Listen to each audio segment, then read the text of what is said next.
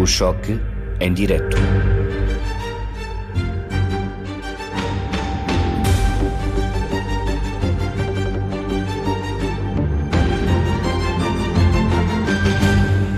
Das cavernas da estupidez e do vandalismo saiu este caso. Ou é mais fruta madura das redes sociais, ou melhor, das redes antissociais, como diz um amigo meu. Quando entrei na sala de julgamento estava um homem a testemunhar. Eu tinha-me deitado às 9h30 porque a esposa estava a arrumar as coisas para pôr na carrinha, porque eu faço a feira ao sábado. Nessa altura era a pandemia e a feira até me mandou uma mensagem a dizer que me podia uh, deslocar entre duas localidades. E ela estava a arrumar, porque eu vou para eh, a feira às seis da manhã. Na rua, de madrugada, ouviu-se um brutal estrondo. Os verdadeiros trabalhos do comerciante começavam agora. Desci cá abaixo, dizem-me, bateram na viatura. Alguém viu? Ninguém viu. Foi um carro a acelerar, mas a matrícula não se conseguiu ver. Só que a pessoa que batera com o carro tiveram uma ideia extraordinária conectada à loucura do mundo. Filmou tudo e transmitiu em direto o ataque no Facebook. Disse o homem.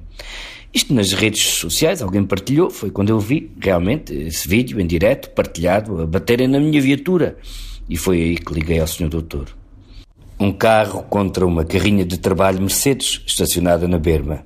Na manhã seguinte apresentou queixa na esquadra. E nesse vídeo que estava na internet viu o que aconteceu?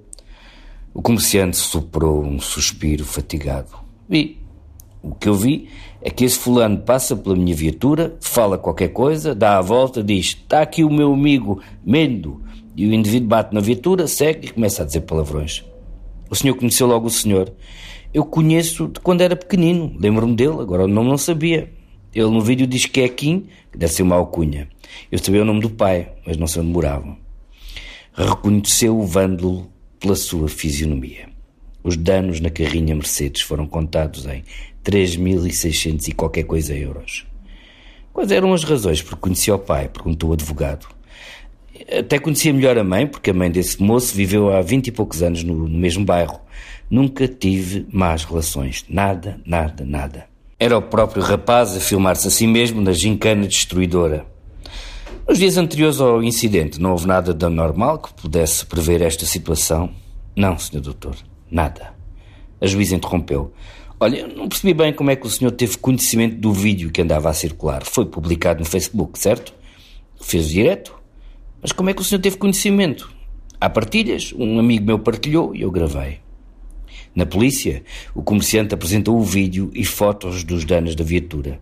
Seis meses mais tarde, foi chamado e mostraram-lhe fotos de suspeitos. Lá estava ele, o Kim. Não teve dúvidas. O depoimento acabou. O comerciante saiu da sala, um familiar foi atrás dele e eu, se calhar levado pela obsessão do direto, também o segui, coçando o nariz. Isto foi o quê? Por que é que este rapaz fez isto? Perguntei. Não sei. Nunca teve nada com ele, nem confrontos. Nada, diz. Nessa noite o Palermo andou a chocar em mais carrocerias, fez mais espetáculos de chapa, mas disse não sabia nada de concreto. O seu negócio é vender malas, roupa, etc. Ou era. Não tem dinheiro para pagar o arranjo da Mercedes. Isto já foi em 2020. Desde 2020 que não consigo trabalhar. 2020. 2020. 2020. Repetiu o homem e saiu.